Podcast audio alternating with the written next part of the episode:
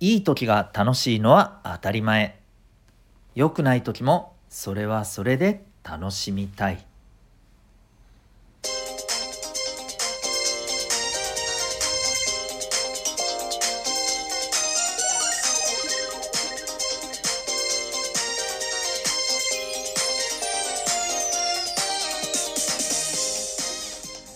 皆さん日々行動してますか？小中高生のための生きる力ジオ。今日もいつも通りお送りいたします。ナビゲーターは親子の学びとキャリアのコーチデトさんです。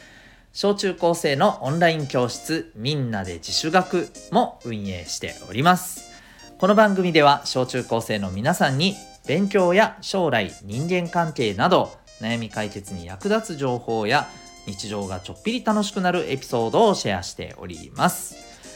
また10年後社会に出るのが楽しみになる。聞くだけで学べる。生きるスキル塾も、えー、このメンバーシップの放送で、えー、はいお送りしております。月額たったの800円で成功する人の習慣人間関係が楽になる心理学お金の稼ぎ方や仕事に強くなるコツなど学校や塾のカリキュラムでは勉強できないテーマを先取りで今のうちに学ぶことができます。小中高生の皆さんはもちろんえー、お母さんやお父さんと一緒に学ぶのも、えー、お得な内容になっております。興味がある方はメンバーシップご登録ください。今回はいつも楽しそうでいいなと誰かに思ったことはありますか？というテーマでお送りしていきたいと思います。その前に、えー、みんなで自主学を受講している皆さんに、えー、ちょっとはい、内部的なお知らせをさせてください。えー、すいません。えっ、ー、と、昨日からですね、12月の特別授業がスタートしております。えー、1回目の特別授業のテーマがですね、プレッシャーに強くなるには。はい。まあ、あの、いろんな面でね、え、自分はプレッシャーにいつも弱いなぁと感じる人もいらっしゃるのではないかと思います。え、そんな、え、あなたにおすすめでございます。ということで、えー、前回の授業がね、昨日だったんですけれども、昨日参加できなかったはでできなかった方はですね、えー、同じ内容で次回、えー、16日の木曜日夜8時からあります。ぜひそこで受講してください。はい。で、えー、まあ、あの、みんなで自主学ではそんな授業も受けられますので、えー、これを聞いて興味がある方はですね、えー、ぜひ、あの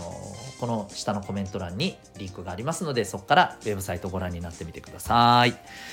はい。それでは、えー、本題に行きたいと思います。えー、いつも楽しそうでいいなと誰かに思ったことはありますか？ということでですね、えっと、皆さん、周りに、まあ、お友達でも、まあ、クラスの中の誰かでも、はい、あの、まあ、先輩でも後輩でもいいんですけれどなんかいつも楽しそうにしている人いません？なんかいつもなんかこう笑っててさあのもちろんねまあ、うん、もう毎日いつもいつの時も150%っていうことはないんでしょうけどなんか見たらあいつもなんか楽しそうにしてるよねっていう人ね、えー、いらっしゃいますでしょうか？でそういう人を見てなんかいいななんでいつも楽しそうなんやろうなんか自分全然なんか楽しくないんだけど みたいなね、えー、そんな風にちょっと羨ましいなみたいなね感じで思った、えー、そんなこう記憶というかそんな経験ってありますでしょうか。うんえー、そんな方に向けて今日はですねちょっとお話ししていきたいなというふうに思います。えー、っとですねこれあのいつも楽しそうな感じの人。まあもちろんですよ、えー、笑顔だけ作っていらっしゃるかもしれませんよね。いろんな事情があってね、うん、まあそういう場合は別として、まあ、本当に心底楽しんでいつも笑っている感じの人ってなんでそんな風にいつも楽しいんだろうなという風にね、えー、まあ、不思議に思ったりしてるのではないか。あんな風になれたらなんか自分も楽しいのになみたいにね思って、えー、感じたりしてるのではないかと思うんですけど私思うんですけどですねこういう人って実際に、まあ、僕もいました。うん。あの学生の頃もいましたし今まあ大人でもねあのやっぱりいますよ。うん。いつもなんかすごい楽しそうな、はい、感じの人はいますでね共通してるところがある気がするんですよね。それって何かっていうとうーん自分で工夫して楽しむ。自分で何でもない時間っていうのを楽しめる時間に何て言うのかな作り変えていくって言ったらいいのかしら。うん、そんな風にしていこうというまず気持ちがあったりそしてそれを実際にやっていける方法とかそんなものを、まあ、身につけていたり、えー、そんな感じです。まあ、いずれにせよですねえー、楽しさを待ってるっていうことじゃなくて自分で楽しくしていく楽しさを作り出すみたいなそういうことをしているっていうのが僕は共通点だなっていうふうに思うんですよね。なので楽しさをどう作るかっていうところをですね考えていくことが大事なんじゃないかなっていうふうに思うんですよ。でねまあじゃあどうやって楽しさを作るのかっていうところなんですけれどこれそもそもですね何をもって楽しいのかっていうのを人によって違うじゃないですか。なんか例えば、まあ、とにかくなんか面白おかしい出来事があることが自分にとっては楽しいっていう人もいるしあるいは何かをうまく工夫して何て言うのかなあのー、何かを完成させていくことが楽しいとかね、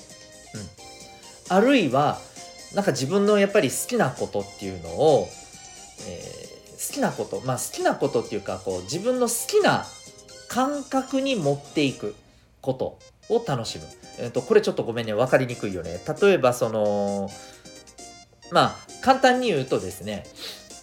時間ほら皆さんも小さい時ってなかったですか？えー、カウントダウンされると、よっしゃーって言ってからなんか盛り上がったことないです ?10、9、8とか5、4とかなった瞬間、よっしゃーって言ってなんかこう、みんな競争するみたいな。よくわからんけどとにかく争うみたいなさ。ああいう時って楽しいじゃないですか。ああいう感じで、え、例えば自分がなんかこう、うわっと盛り上がるような、え、ものにしてしまうっていうね。そういったことだったりとか、いろいろやり方はあると思うんですよね。うん。で何よりまず自分が何で楽しめるかどんな風にやると自分は盛り上がれるのかこれまず知ることが大事だと思うんだよねだから極端な話を言うとそもそも自分って何をするのが大、えー、好きなんだろう。例えばそのゲームをするのが好きだとしたならばなんでゲームするのが好きなんだろう、えー、ゲームって言ってもどんなゲームでも多分好きじゃないと思うんだよね。ここれこれこれのゲームが好きなんだと。じゃあなんでこれこれこれのゲームなのか。この、えー、自分が好きなゲームに共通している楽しさの要素って何だろうか。例えば怖いところからえー、脱出していくこのスリル感が楽しいとかね、うん、あるいはめっちゃソむずいものを「おっしゃいやってやったぜ!」ってミッションクリアってやるのがこう乗り越えていくことが楽しいのか、うん、この辺全然みんな違うじゃないですか。やっぱりそれをですねえっと、工夫していくっていうかまずそれを見つけて、えー、じゃあスリルが楽しいんだとするならばどうスリル感を味わうような風に持っていくのかみたいなね、うん、そういう何て言うのかな？あの工夫っていうのができていくといいと思うんです。でそうですねで今ちょっとこれでふと思い出したことが一つあってあの僕が最近ですね、えー、知ってる人から紹介されて、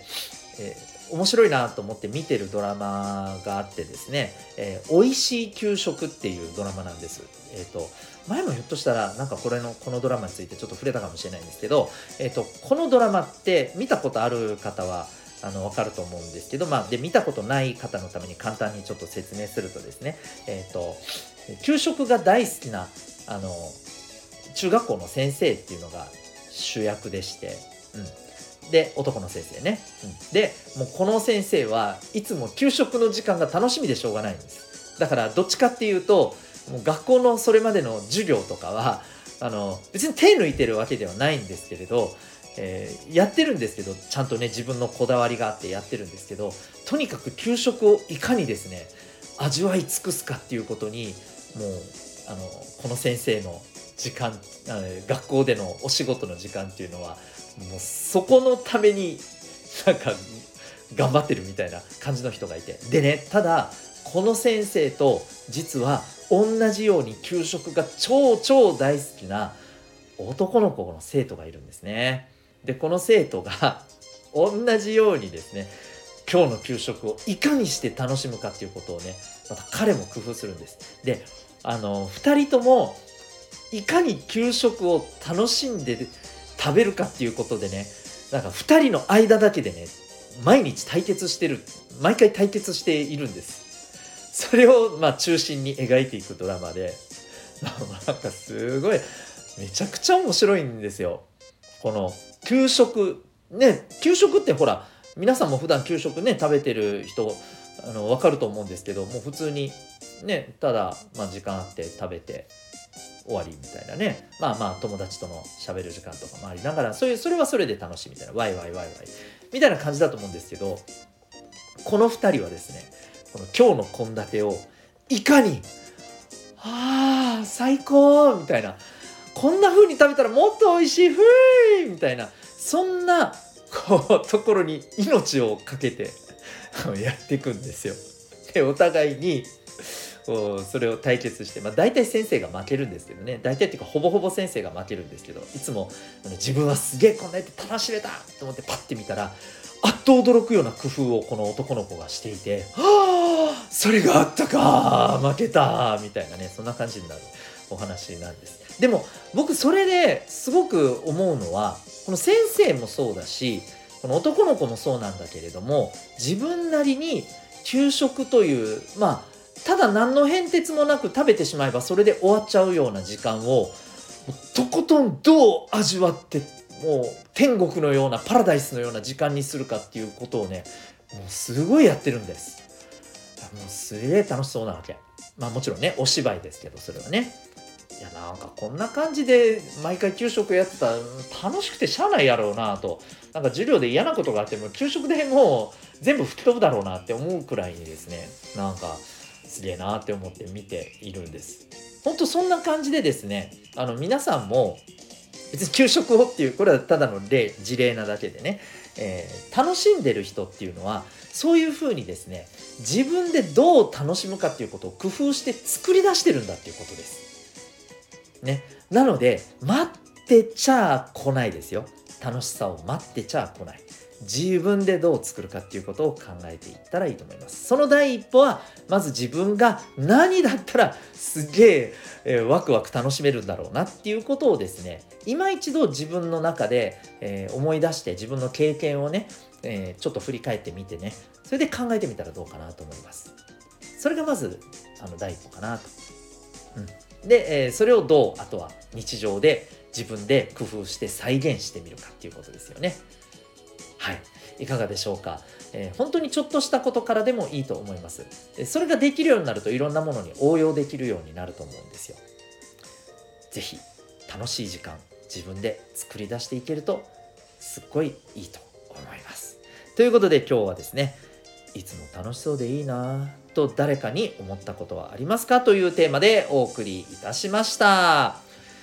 はい、えー、小中高生のオンライン教室みんなで自主学、えー、こちらの方もですね、えー、興味ある方はぜひコメント欄のリンクから、えー、ウェブサイトをご覧になってみてください。それでは今日も心が躍るような学びの瞬間たくさん掴んでいくために行動していきましょう民学コーチデトさんがお送りしましたではまた明日